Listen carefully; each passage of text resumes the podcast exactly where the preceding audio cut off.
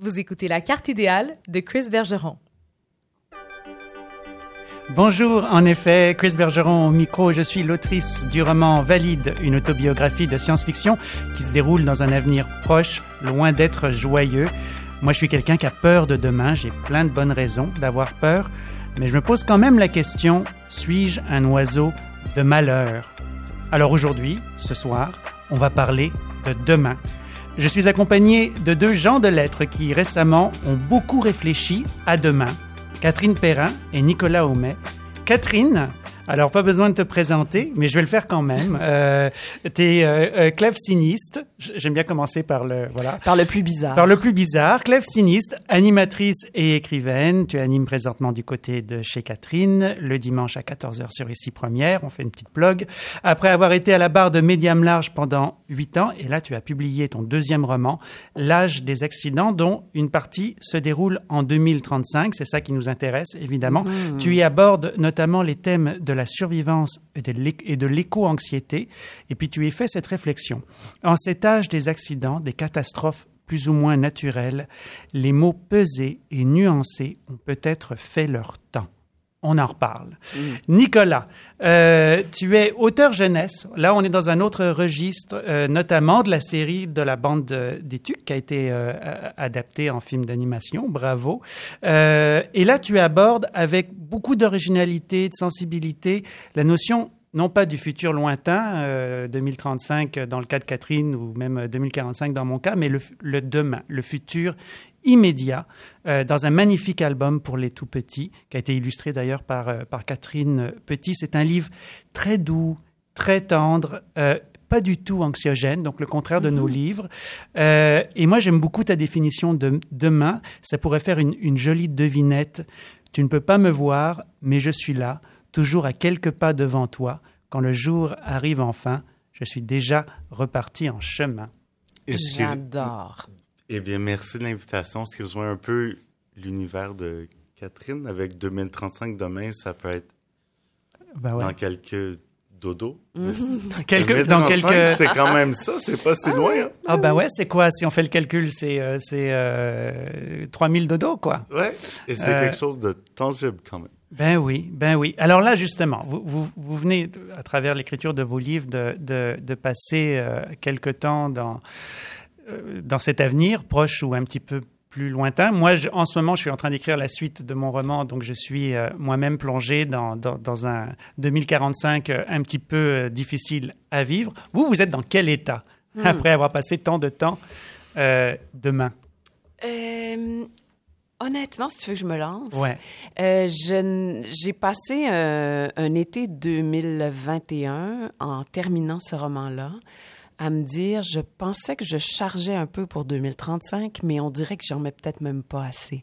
Parce qu'on a connu vraiment, pour moi, le, la deuxième partie de l'âge des accidents sur le plan climatique, c'est un peu ben, la Colombie-Britannique de 2021. Mm-hmm. Alors, malheureusement, j'ai pas l'impression d'exagérer. Et ça, depuis que j'ai fait ce constat-là, ça me, ça me, ça m'apporte pas une grande satisfaction d'autrice. Ah, je le savais. Au contraire, ça me, non, ça m'écœure un peu. Ça me, ça me ronge un peu de penser que finalement, c'est, c'est pas, euh, non, c'est pas si euh, fictionnel que ça. Moi aussi, ça m'a fait ça euh, cette année. À chaque fois que j'écrivais un truc, tout d'un coup, ça se passait, ça passait aux nouvelles. Ben oui, en lisant Valide, je, je, vois des nouvelles qui viennent de la Chine, puis je me dis, ben, on est un petit peu là déjà. Mais toi, Nicolas, toi, ton demain, il est, il, il, est beaucoup plus optimiste. Il, il, y a de l'espoir dans ton demain. Demain n'existe pas. Ouais. Moi, demain hmm. est parti d'une idée où un enfant me dit Hey Nicolas, ça ressemble à quoi demain Et j'ai dit Ben, tu le sauras jamais. Il me dit Je vais être mort. Je dis Non, non, non. Hmm. Mais quand tu vas arriver à demain, on va être quel jour Il me dit Aujourd'hui. Mm-hmm. ouais. Tu verras jamais demain. Mais en tant que créateur, créatrice, en fiction, on fait ce qu'on en veut demain. Si on veut parler d'optimisme, ça devient un demain avec toutes les merdouilles qui se passent aujourd'hui. Ouais. Demain permet d'espérer pour plusieurs personnes à travers le monde. Parce que si demain n'existe pas, avec ta merdouille quotidienne, Mhm. ben ta vie demain permet d'espérer. Mais en tant que fiction, en tant que créatrice, on en fait ce qu'on en veut. Ben oui. Du sujet de demain, t'en fais ce que t'en veux. Puis je trouve que tu proposes aussi quelque chose qui peut être euh, euh, salvateur pour des gens comme nous, euh, qui, qui et c'est peut-être un, un défaut journalistique. on, voit peut-être des fois le, le- le- le négatif avant de, de voir le positif, mais toi, ce que tu amènes aussi, c'est une certaine sagesse dont on a besoin aussi. Notre, notre époque, elle est anxiogène. Notre ép- il y, a, il y tout dans notre époque qui nous pousse à réfléchir à demain, à prévoir demain, à avoir peur de demain. Puis toi, tu dis, ça n'existe pas. Et, et- oui, vas-y. Euh, non, mais je trouve ça fabuleux. Puis ça, ça m'amène, ce que, ce que tu dis, Nicolas, ça m'amène à prendre conscience du fait que je pense qu'on vit tous à deux vitesses aussi. Il y a la vitesse où, où la partie de notre vie où on se projette plus loin, puis comme disait Chris, on, on le fait professionnellement. Toi, tu dois suivre... Tu dois suivre les tendances, tu dois essayer de deviner ce qui s'en vient. Euh, mais je pense que ce qui fait que moi, au jour le jour, je suis pas si malheureuse que ça, c'est exactement ce sur quoi tu as mis le doigt, Nicolas. C'est, c'est le fait que aujourd'hui, c'est aujourd'hui, demain sera quelque chose, et pourquoi pas l'imaginer comme quelque chose que je peux rendre un petit peu plus lumineux qu'aujourd'hui, par exemple. Absolument, parce que pour plusieurs personnes, si c'est pas lumineux, un, il y en a qui préfèrent juste mourir. Mm. On, on se comprend là, de par ce qui se passe dans le monde. Mais, mais demain, puis et je, je travaille avec les enfants, mais demain, c'est un peu drôle. Parce que demain, tu as moins le goût si tu un rendez-vous chez le médecin. Ouais. T'as- Mais t'as si demain, c'est ton anniversaire, Mm. oh, mais quand tu arrives à demain, tu es quand même aujourd'hui. Donc, je trouve que demain, c'est un, un sujet, une thématique qui permet. Et quand, Chris, ma chère, tu parlais d'optimisme ou en tant qu'écrivaine, écrivain, on en fait ce qu'on en veut demain parce que ça n'existe pas encore. Mais il y a, un truc- il y a, il y a, il y a, il y a un- dans ton album, il y a, il y a une- un, un petit moment qui est vraiment mignon où on voit l'enfant qui, euh, qui encadre, qui, qui- dans le calendrier, des dates. Donc tu parles de Noël, tu parles de l'anniversaire et tout ça. Et je trouve que c'est quelque chose, en tant qu'adulte, on, on ne le fait plus. Puis, on- puis évidemment, on peut plus le faire à, à long terme maintenant. C'est comme si les nouvelles nous avaient, euh, je dirais, retiré cet espoir-là de quelque chose à encadrer. Ah, dans 10 ans, ça va être bien Mm. parce qu'il y aura ça. Euh, dans 20 ans, il y aura ça. On n'a plus le droit de penser comme ça. Euh, je sais pas. On a, on a plus le droit. C'est plus difficile C'est de plus penser comme difficile. Je dirais que c'est plus difficile. Mais moi, non seulement je pense qu'on a le droit, mais je pense même qu'on a le devoir. Puis il faut euh, ce genre de pensée-là. Il faut aussi l'exercer quand on regarde un, un projet super tripant qui est en train d'émerger pour, euh, euh, je sais pas, moi, finir de nettoyer un cours d'eau. Parce qu'il y en a des projets comme ça aussi. Puis il y en a dans à, ton livre. à- à échelle plus, plus locale, il y en a des projets auxquels on peut, on peut conférer cette, cette image de demain, d'un demain même plus lointain, euh, où, où là, dans ce petit bout de, de ce petit morceau-là de, de vie, euh, ça pourrait être mieux. Puis je, je, je sais pas, je, je vais faire un gros name dropping. À j'avais interviewé Juliette Binoche. Ok, j'ai eu cette chance-là. Et c'était pas longtemps après le 11 septembre 2001.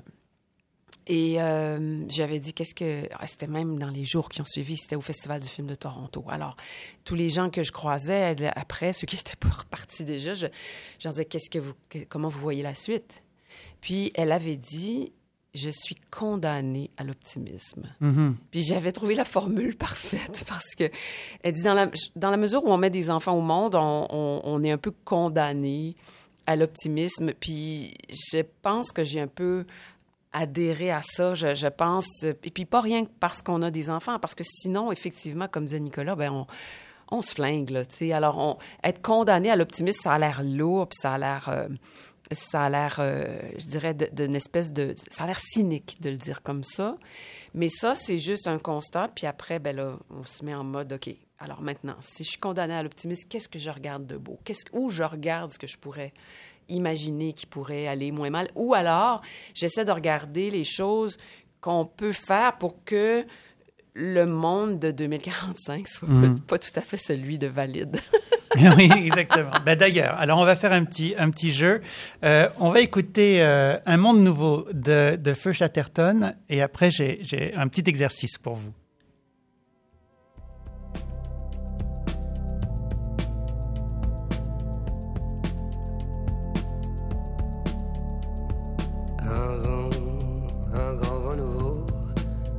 Sur le pays très chaudement dans un bain, un bain de foule dévot, à moitié épaillis. On se mouillait mollement, la glace fondait dans les spritz, c'était à n'y comprendre rien. Tout le monde se plaignait en ville du climat subsaharien. On n'avait pas le moral, mais l'on répondait bien à tous les mots, les traits d'esprit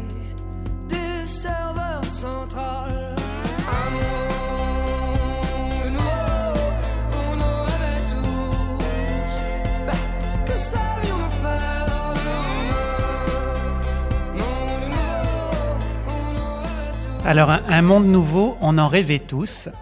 Euh, je vais vous demander de, de, de rêver euh, le monde de demain, de le décrire selon vous. À quoi ça pourrait ressembler? On va mettre une date euh, entre, entre ton 2035 et mon 2045, disons 2040. Euh, Décrivons-le. Nicolas, tu veux te lancer? Oui, c'est un choix. Ouais. Demain est un choix parce que demain n'existe pas. Demain, c'est comme un souvenir. C'est comme un souvenir, une ombre. C'est quelque chose dont on peut parler, mais dont on ne peut pas toucher. Hmm. Mais quand on prend un shooter d'imagination et on prend la thématique du futur, on en fait ce qu'on en veut. Mhm. Donc, Alors, 2040, c'est un gros shooter, ça, là. là. C'est un gros shooter. Toi, t'en ferais quoi? Alors, on en fait ce qu'on en veut. T'as envie en- d'en faire quoi?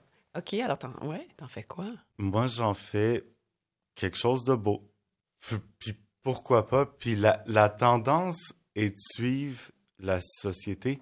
Ouais. Et je ne connais pas personne dans mon entourage qui, à chaque jour, en ce moment, veut péter un plomb pour quelque chose. Notre impatience avec pandémouille et tout ce qui se passe. Mais moi, quand je parle aux jeunes et que je parle de demain, mais c'est beau. Et puis, quand il y a des réflexions négatives, c'est souvent des réflexions qui viennent d'enseignants, de parents, de... Donc, moi, de par ceux avec qui je travaille, demain, si j'étais, parce que nous sommes entre... On parle d'écriture, de littérature, si je dois te parler de demain, c'est une évidence que ça va être positif. Parce que sinon, Ben ça, ça me rassure. Parce que tu vois, j'ai une petite anecdote. J'étais au salon du livre, euh, ben toi aussi, tu y étais, on y Mhm. était au même moment, donc il y a deux semaines. Et puis, euh, il y a eu une petite séance de signature, donc une mère est venue avec sa fille pour, euh, pour un, un autographe. Et euh, la petite fille, petit bout de chou de, de 8-9 ans, a dit euh, Oh, ben, euh, moi, je crois que dans la société, tout le monde devrait avoir sa place. Et euh, voilà, y compris les personnes trans. Puis j'ai trouvé ça très, très bien. J'ai dit Ben, moi, ça me donne, ça, me donne je dirais, de l'espoir pour l'avenir. Et, et, et après, elle a continué dans la même phrase. Elle a dit Par contre, moi, j'ai peur de, de mourir à cause de l'environnement. Je veux, je veux pas mourir, elle a dit, les yeux comme dans le vide en regardant l'horizon. Ça m'a brisé le cœur d'entendre ça. Mais toi, tu dis que la majorité des enfants que, que tu côtoies ont quand même un regard positif. Cette éco-anxiété, elle existe là chez les, chez les, chez les Ben, jeunes. L'anxiété, l'anxiété avec un grand A existe de plus en plus, et surtout dans les pays occidentaux, Mhm. sans doute. Euh, mais si on parle en écrivain, euh, on peut pas toucher le futur, mais Chris et moi, on est d'accord que c'est un terrain de jeu assez chouette Absolument. quand on écrit de la fiction. Ben, de toute façon, écrire, c'est extraordinaire parce qu'on on- on a des budgets illimités. Ah, ben oui. Pas en revenus. Ah, tiens, non. non, pas en revenu. Pas en revenus, mais en, en dépenses de projet. Moi, j'ai beaucoup d'amis qui travaillent en cinéma, puis chaque page qu'ils écrivent, il y a des chiffres dans leur tête, combien ça coûterait et tout. Nous, dans ce sens-là, on a, on a cette liberté extraordinaire. Euh, puis, effectivement, je te donne raison, on, on a la liberté, mais ça dépend dans quel genre de fiction on, on s'installe.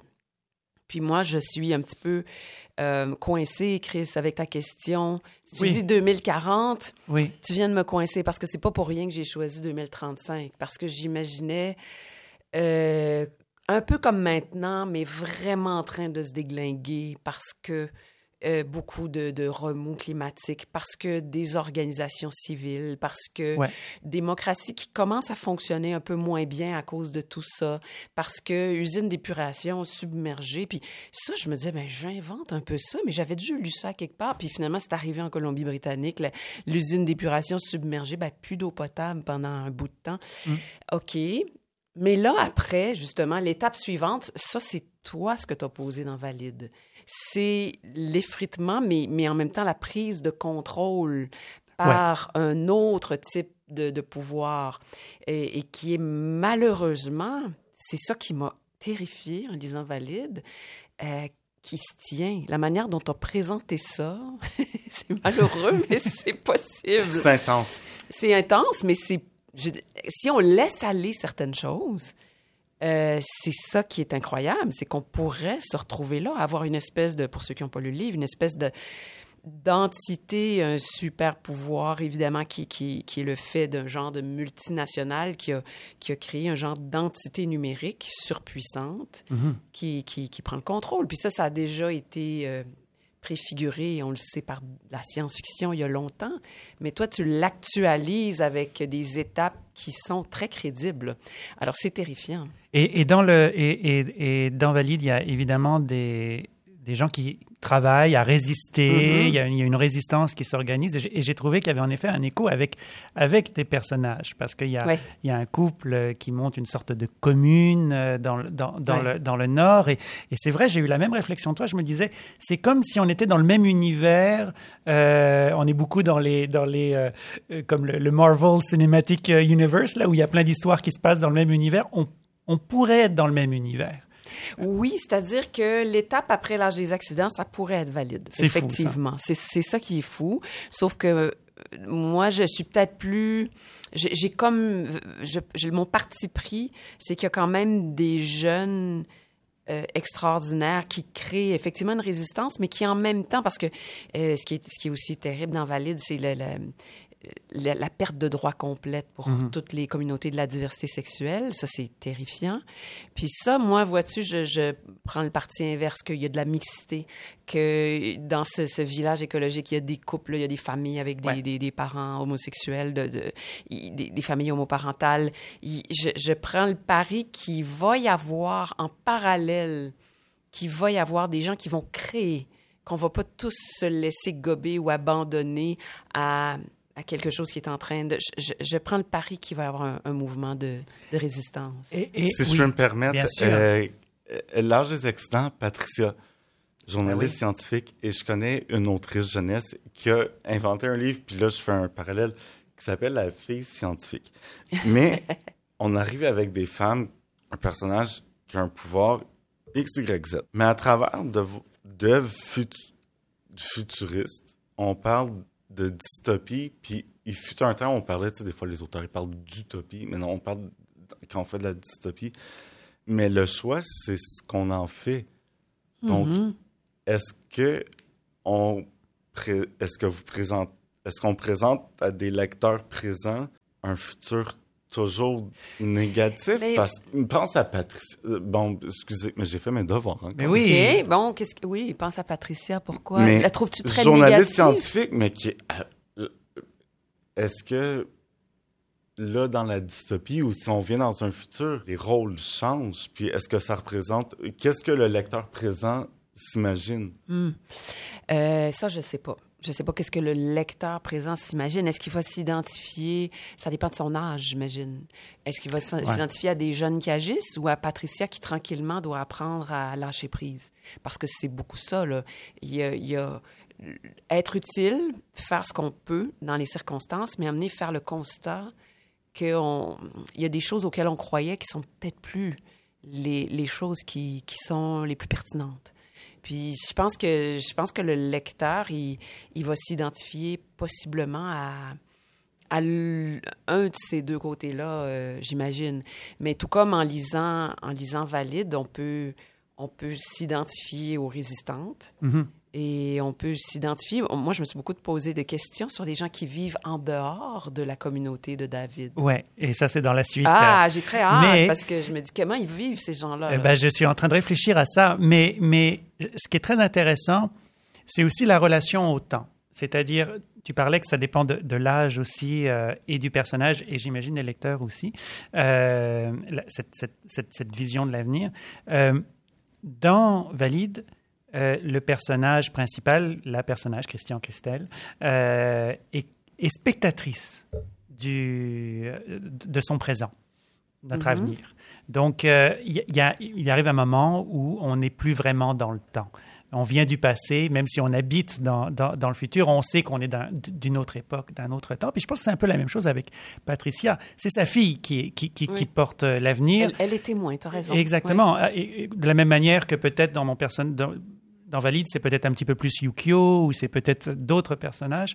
Et, est-ce que ça, c'est quelque chose qui est une forme, je dirais, euh, de, de, condamnation quoi? Au bout du compte, euh, on n'a pas le choix. C'est comme ça. On, on- va, on va se déconnecter de, de notre époque.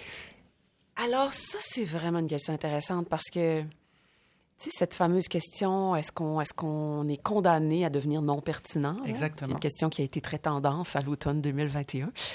Euh, je pense qu'on la, la, la meilleure, euh, le meilleur garde-fou qu'on peut avoir, c'est en tout cas d'avoir conscience du risque de ne plus l'être. Et je, puis je, je vais vraiment revenir à, à un cliché, c'est de continuer à se, se bousculer, à se confronter à des gens plus jeunes. Puis ça, Patricia, ben, ça lui permet de se rendre compte qu'elle n'est plus aussi pertinente, que le métier qu'elle a adoré euh, pratiquer, c'est plus tout à fait ça, puis c'est plus aussi pertinent, puis elle remet elle-même en question tout ça. Mais alors, est-ce que c'est pas juste les jeunes, c'est de se confronter à des gens qui viennent d'ailleurs, se confronter à des gens de toutes sortes d'horizons, de métiers différents. Moi, j'adore parler à des ingénieurs, à des, euh, à des informaticiens, euh, je- je- je- des gens aussi qui, qui sont ça fait peur. très concrets. Qu'est-ce qui fait peur, Nicolas? Parce que tu te confrontes à, tu te confrontes à des gens que tu te serais jamais confronté avant. Euh, si on remonte à même pas 100 ans, excusez- excuse-moi, mais tu te serais pas posé la question qu'est-ce que tu allais faire dans la vie? Tu allais Mhm. faire comme ta mère, te marier, avoir des Mhm. enfants ou devenir religieuse. Les hommes, on avait peut-être un peu... Oui, on a toujours eu plus de choix. Parce que l'éducation, toujours... Bon, mais les choix font peur. Puis moi, quand je travaille avec des jeunes, des fois, on demande à des jeunes très jeunes qu'est-ce que tu veux faire dans la vie, puis on s'attend à une réponse. Ouais. Alors que là, on peut être architecte, ingénieur aérospatial. Alors toi, quand tu me dis, euh, euh, euh, tu parles, puis des fois, à des amis, que c'est qu'il y a beaucoup de tout. Oui. Puis c'est vrai que les. C'est vrai que ça peut être anxiogène, trop de possibles. C'était simple avant, quand les affaires euh, étaient imposées, c'était hyper triste et c'était très, très, très euh, aliénant pour plein de gens. Et oui, pour beaucoup de femmes, entre autres. Là. Euh, mais même les hommes, même les hommes étaient pris dans des carcans puis des parcours. Puis c'était mon père a étudié en philosophie. Puis il s'est fait dire ben, si tu veux faire ta maîtrise en philo, tu as fait un bac, ben, il faut que tu sois prêtre. Parce que pour être philosophe au Québec, faut être prêtre parce que tu vas. Évidemment, mon père a changé d'or- d'orientation, puis il, a fini en droit. Alors, il y avait quand même des, parcours obligatoires. Maintenant, tout est ouvert au maximum. Et c'est vrai que c'est anxiogène. Puis on a, je trouve, là, une des grandes questions du, présent et de demain.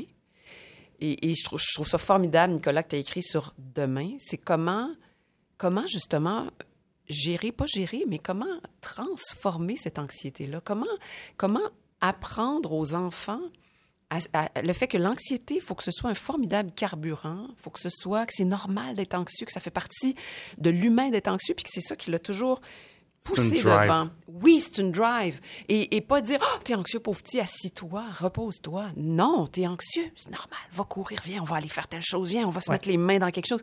Puis pour moi, demain, c'est ça, c'est ce qu'on va faire avec.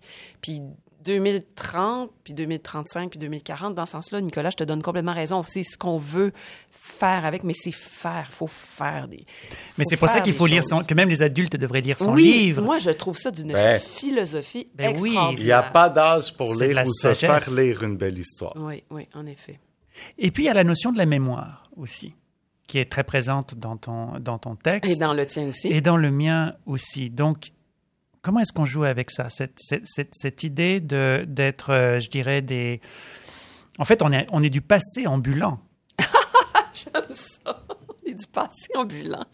J'adore ça. Euh, oui, puis Christian, ton, ton personnage, euh, Chris, dans, dans Valide, c'est même du passé tokenisé là, qui devient Ouais. le, le marchandage de sa survie. Mais c'est un espèce de passé à ce moment-là qui, qui est même complètement... euh, euh, qui devient un objet de transaction, alors qu'il y a un autre passé qui va nous être raconté. Alors, Christian, c'est un double objet de, de mémoire. Ça, je trouve ça formidable dans, dans Valide. Puis après, ben, il y a la mémoire numérique qui est une autre, une autre forme de, de, de mémoire. C'est... Mais est-ce que je peux poser une question? Est-ce que j'ai le Ben droit, oui, moi, bien de poser sûr. une question? Ben oui. oui. Euh, dans la suite, puisqu'il y aura une suite... Ouais. Ça s'appelle vadrouille. Non. Valise. Non. Vandal. Ah, vandale, c'est ça. Ah, on vient, de, on vient de lâcher le morceau. Euh, mais dans la suite, ce qui est, ce qui est fascinant, c'est que vers la fin, on comprend que Christian, Christelle, a déposé ses deux vies. Donc, dans, dans l'urgence, il a déposé sa vraie vie. Ouais. Elle a déposé sa vraie vie, son vrai parcours. Euh, alors, Vandal, qui est le produit de ça, Hmm. Forcément, elle va être la suite. Est-ce qu'elle. Non, c'est une question. Là. Moi, c'est peut-être que je déduis ça trop vite, mais est-ce que Vandal va être le produit de Christian Christel? Alors, d'a- d'abord, euh, faut pas trop voler le punch de, de, de- Ouais. de Valide. Mais euh, ce, qui est, ce, qui est, ce qui est certain, euh, dans la suite, euh, je vais beaucoup explorer la notion de vieillesse et, et donc cette notion de, de, de, de passé ambulant. Qu'est-ce qu'on est quand on ne sert plus à rien et que le présent nous a, nous a dépassé et qu'on voit le présent comme si c'était l'avenir? Parce que c'est ça qui se passe. Il y a un moment dans nos vies où on se dit c'est le futur. Le futur, c'est maintenant. Puis ça, c'est, je pense que c'est le moment où on a un petit peu perdu les, les, les pédales. Puis moi, je, moi, je m'approche de ce moment-là. Très souvent, je me dis, bon, ben ça y est, on vit dans, on vit dans le futur. Mais Donc, perdons je- les pédales. Parce que le futur, c'est maintenant. Voilà, le sage a parlé. Oui, le philosophe. Euh, Ouais. en- combien l'ont dit? Ils sont morts. et Elles sont mortes aujourd'hui. The future is now. Parce que tu le, tu le toucheras jamais, le futur. Mm. Demain, tu le toucheras jamais. C'est aujourd'hui qui compte. Et, mais alors, si tu dis. Mais demain permet d'espérer. Donc, mais le futur, tu le, tu le crées. C'est ça, tu le crées aujourd'hui, c'est ce que tu veux dire? Oui, c'est un peu ce que vous avez fait en créant Ah oui. Mhm. des univers. En créant des univers, ouais. Ouais, mais c'est ça. Donc, le- la mémoire ambulante que nous sommes tous, ça, Nicolas, le, le passé, c'est cumulatif, ça. Tu y crois, là? Ce dont, ce dont Chris parlait. Oui, c'est un passé cumulatif. Mais à, quel point, je veux dire, regarde, à 14 ans, je jouais avec Mijai Joe. Deux ans et demi après, je me cherchais un appartement. Euh, Donc, le- ton passé, oui, C'est intéressant, ça, comme télescopage. mais- ouais. Mais le passé, tu te fies pas à ça. Ton présent, si on parle du passé, mais on veut parler du futur, est-ce que le futur que vous créez ou qu'on crée en fiction, parce qu'on peut pas le créer autrement qu'en fiction parce qu'il n'existe pas encore, Ouais. vous le créez comme vous le sentez, comme vous le voulez. Ben, Donc, comme si on vous parle le d'un voulez, fut- je suis pas sûre que... Mais je- peut-être. Ben oui. Il y a un plaisir. Ben, c'est qu'il y a, Ben, il y a es-tu quand même. Es-tu certaine que c'est ça que tu veux pour C'est- le futur? Alors, c'est pas ça que je, c'est pas ça que je veux. J'ai pas envie qu'on vive dans une société dirigée par un algorithme dans lequel, etc., etc. Ceci dit, il y a un petit plaisir malsain à imaginer le pire, à se dire tiens, je vais écrire un épisode de Black Mirror juste pour voir, et puis et puis se vautrer un peu là-dedans. Euh, moi, j'y ai pris plaisir à, à- à- à habiter un nuage noir pendant, pendant un petit bout.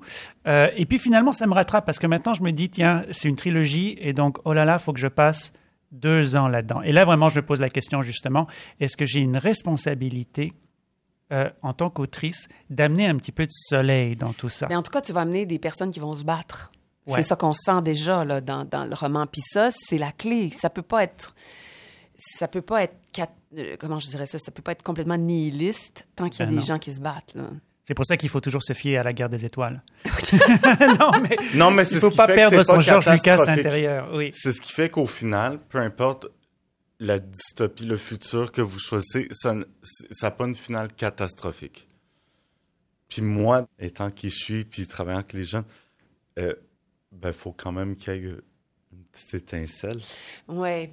Euh, Parce que demain, pour vrai, outre la littérature, non, dans la littérature, et ça devrait être encore plus présent, et le nombre de fois que j'ai lu mon livre sans nommer le titre, personne ne savait de quoi je parlais. Ben, c'est une devinette, en effet, c'est ce que je disais Ben au oui, début. c'est un Oui. livre de Si devinette. tu n'as pas le titre d'avance, tu ne sais pas de quoi je parle, et les gens m'ont parlé une... Tu peux pas me voir, mais je suis toujours là, quelque part devant toi, derrière toi. Tu te demandes de quoi j'ai l'air, je suis plus difficile à saisir qu'un courant d'air. Et on me dit, tu me parles D'un homme invisible. du nombre, Hmm. Oui. de de plein de choses, mais les jeunes sont brillants parce qu'ils me donnent des choses qu'on peut pas toucher, mais qui existent. Le Mhm. nombre, tu peux pas y toucher, mais elle existe.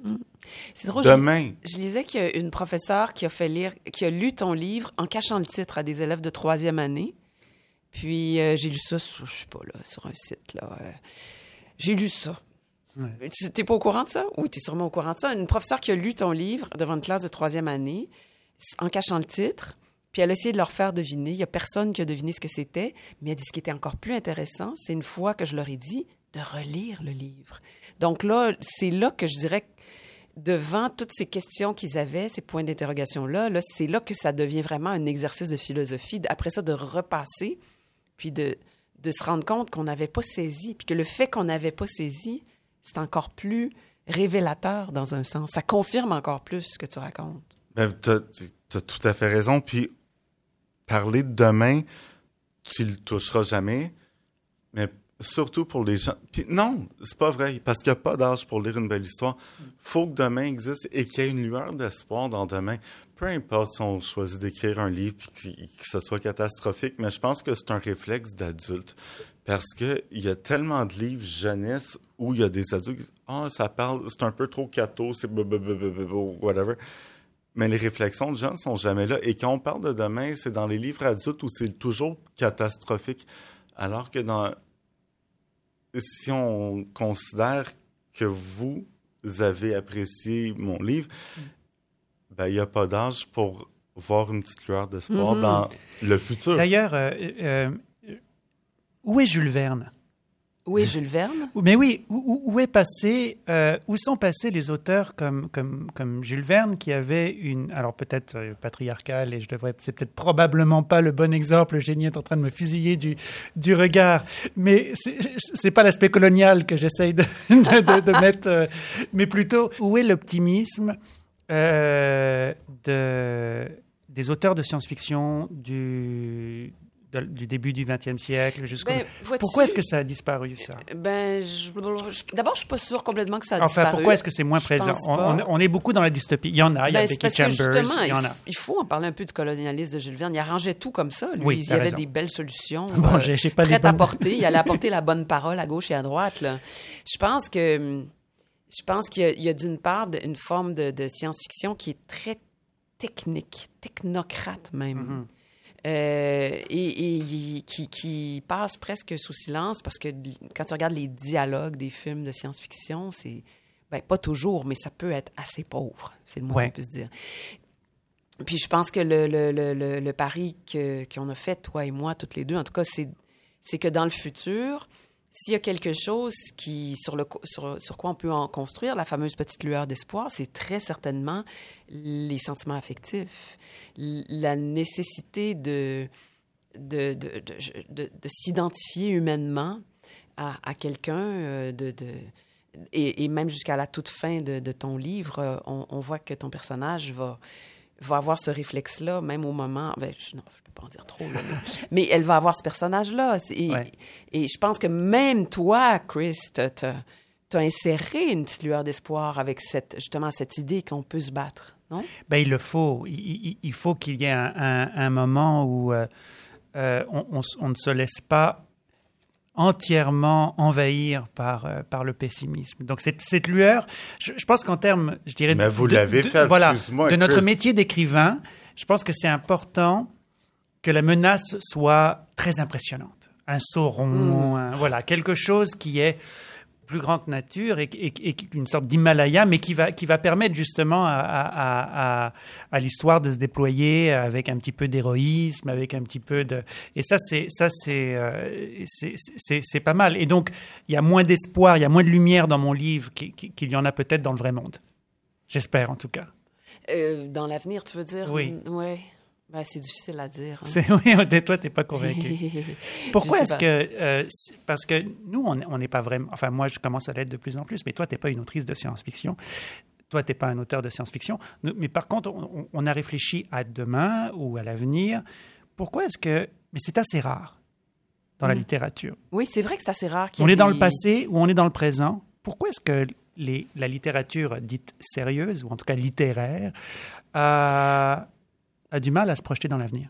Oui, il y a Delphine de Vigan qui a fait. Alors ça, ça m'a vraiment. Oui. Son dernier livre, je sais pas, Les Enfants rois, je sais pas si vous l'avez lu, mais. Et puis, il est sorti à peu près quatre mois avant le mien. Puis, j'ai vraiment eu un choc parce qu'elle a fait exactement comme moi. Ben, évidemment, elle l'a fait exactement comme moi. C'est une espèce de solution que j'appellerais pour elle, peut-être. Je sais pas. Pour moi, c'était pas une solution pandémique parce que j'avais décidé depuis le début que cette, histoire-là se projetterait dans un futur, euh, disons, à moyen terme. Mais c'est parce qu'on était en ce moment aussi en, déni de présent. Le présent était tellement insaisissable que en fait, elle a fait aussi une histoire qui se passe dans les, quelques années qui précèdent la pandémie, puis ensuite un saut dans le temps. C'est ce que j'ai fait. Moi, je, devais faire une histoire qui commence maintenant, qui commençait à peu près en 2020. Puis quand j'ai vu la pandémie, je me suis dit, ah non, on va reculer dans le temps. On va reculer, puis la première partie va se terminer à peu près maintenant, mais, mais c'est parce que le futur proche était trop difficile à saisir c'était plus facile de faire ce saut dans le temps après. Alors, je ne sais pas s'il y en a d'autres qui feront comme ça, mais, mais pourquoi pas plus de gens le font? Ben, ils, sont, ils, ont, ils trouvent peut-être qu'il y a pas mal de matière à faire avec le présent. Avec le présent et peut-être que le passé est si bien. Non plus. Ben oui. Le, le, passé est si bien documenté aussi. Oui, oui, le passé, c'est sûr que il est documenté puis il fait des traces tellement fortes en nous que c'est sûr qu'il y a plein de choses. Mais ah, il y en a une autre. Clara Dupuis-Morancy, CDX cet automne, ouais. qui est vraiment une dystopie aussi, euh, qui, qui, est très intéressante pour ça. C'est assez, euh, assez audacieux d'imaginer. Euh, oui, on dirait que la dystopie est, la, est, peut-être la porte d'entrée pour, pour beaucoup d'autrices et d'auteurs qui, se, qui décident de se projeter un petit peu dans, dans l'avenir. Oui, mais là, tu as un courage que moi, j'ai pas du tout, Chris. C'est d'imaginer euh, justement une espèce de virage politique, comme je t'ai dit. En plus, il tient la route, à mon avis. Puis ensuite, tu n'auras pas le choix dans le prochain d'imaginer ce qu'est la vie sous ce régime-là et tout. Puis vois-tu, moi, je me suis arrêtée aux portes de ma ville utopique ouais. parce que je, je, me sentais pas de détails à, à, y entrer puis à me mettre à la décrire. Alors, j'ai beaucoup d'admiration. Et pourtant, tu as fait beaucoup de recherches. J'ai fait beaucoup de recherches, mais c'était pas pour parler du, du futur technologique, c'était pour parler de la culture Innu parce que c'est dans ce coin-là que ça se passe. Euh, puis pour, euh, pour bien documenter ce qui est possible quand on construit une ville dans le Grand Nord, euh, la géothermie, des trucs mhm. comme ça, mais c'était pas pour entrer, c'était pas pour en faire une description, disons, quand on tourne le coin ici, on voit... Ouais. J'ai trouvé, j'ai trouvé très beau d'ailleurs que toi, tu arrives à garder Montréal, des, des silhouettes reconnaissables de Montréal en 2045. J'aimais, j'aimais beaucoup ça.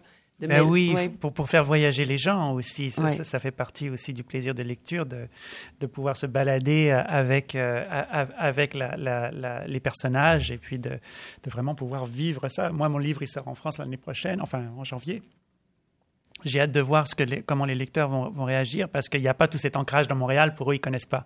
Non, mais ils vont venir encore plus. Tu vois. Ils ça vont va venir. Être, Ça va être super pour le tourisme montréalais. Je te, je te remercie. Bravo. oui, c'est ça, voilà. mais, mais, On n'aura euh, pas besoin d'attendre le stade de baseball. En tout cas, est-ce est qu'on écrit vraiment sur l'avenir? Parce que moi, j'écris sur le présent. J'étais à, la radio récemment et puis quelqu'un me demandait... Euh, René au miroir, me, me demandait si c'était un avertissement ou quoi par rapport à... Mais je dis non, c'est le... C'est maintenant que je l'écris. Il t'a demandé quoi, pardon?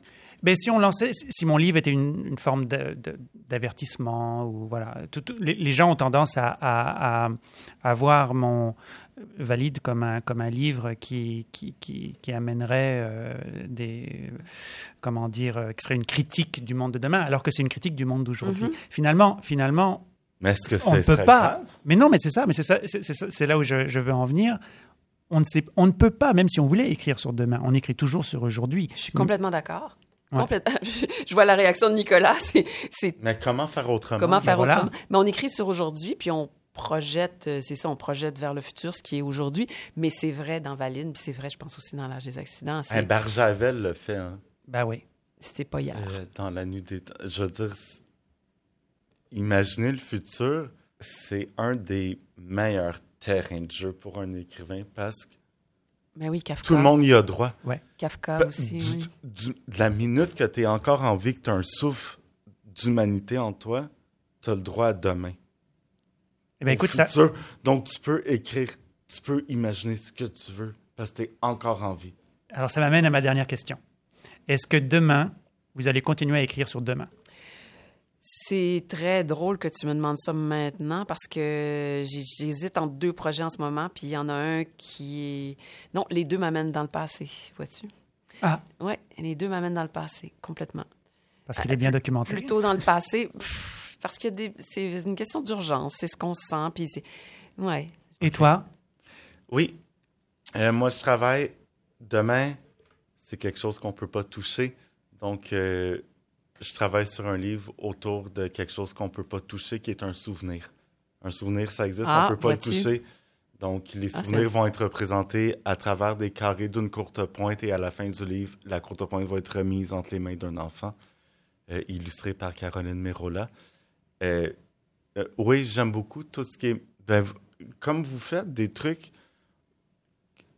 qui se touchent pas, Mhm. mais qui deviennent un univers franchement de fun pour des créateurs Oui, et un chouette moment de lecture pour un lecteur. absolument. Mais, mais ce que tu dis, c'est aussi un chouette cadeau à faire à une illustratrice. Vous avez bien, tu as bien raison. comme, comme demain l'était aussi. Là, c'est des, des, des super choix. c'est pour un défi. C'est un défi, mais justement, c'est bien plus intéressant. Oui. Ouais. Bref, demain est un terrain de jeu. Demain est un terrain de jeu formidable. Et merci Catherine Perrin, merci Nicolas Homé. Ça a été vraiment un plaisir de, Merci, de vous Chris parler. Bergeron. C'était un grand Chris, plaisir merci. d'être avec toi. Nous, Merci, quand on se parle, on, on dit nos mots, nos noms en entier. Ben oui, mais c'est comme C'est ça comme euh, dans, les, dans, les, dans les audios. Dans le monde audio, on se, on se voit pas, on se nomme au complet. Voilà. Il n'y a pas de super en dessous. La carte idéale de Chris Bergeron, donc oui, moi, est une production du studio Idéal et d'Eugénie Lépine-Blondeau. Elle a été enregistrée le 8 décembre 2021 devant public à l'Idéal Bar et Contenu, situé au 151 Ontario Est.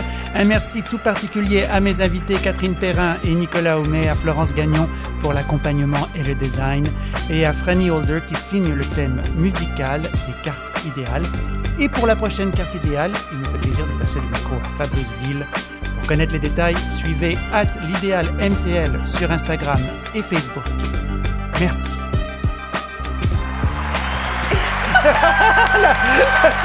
On est dans un stade.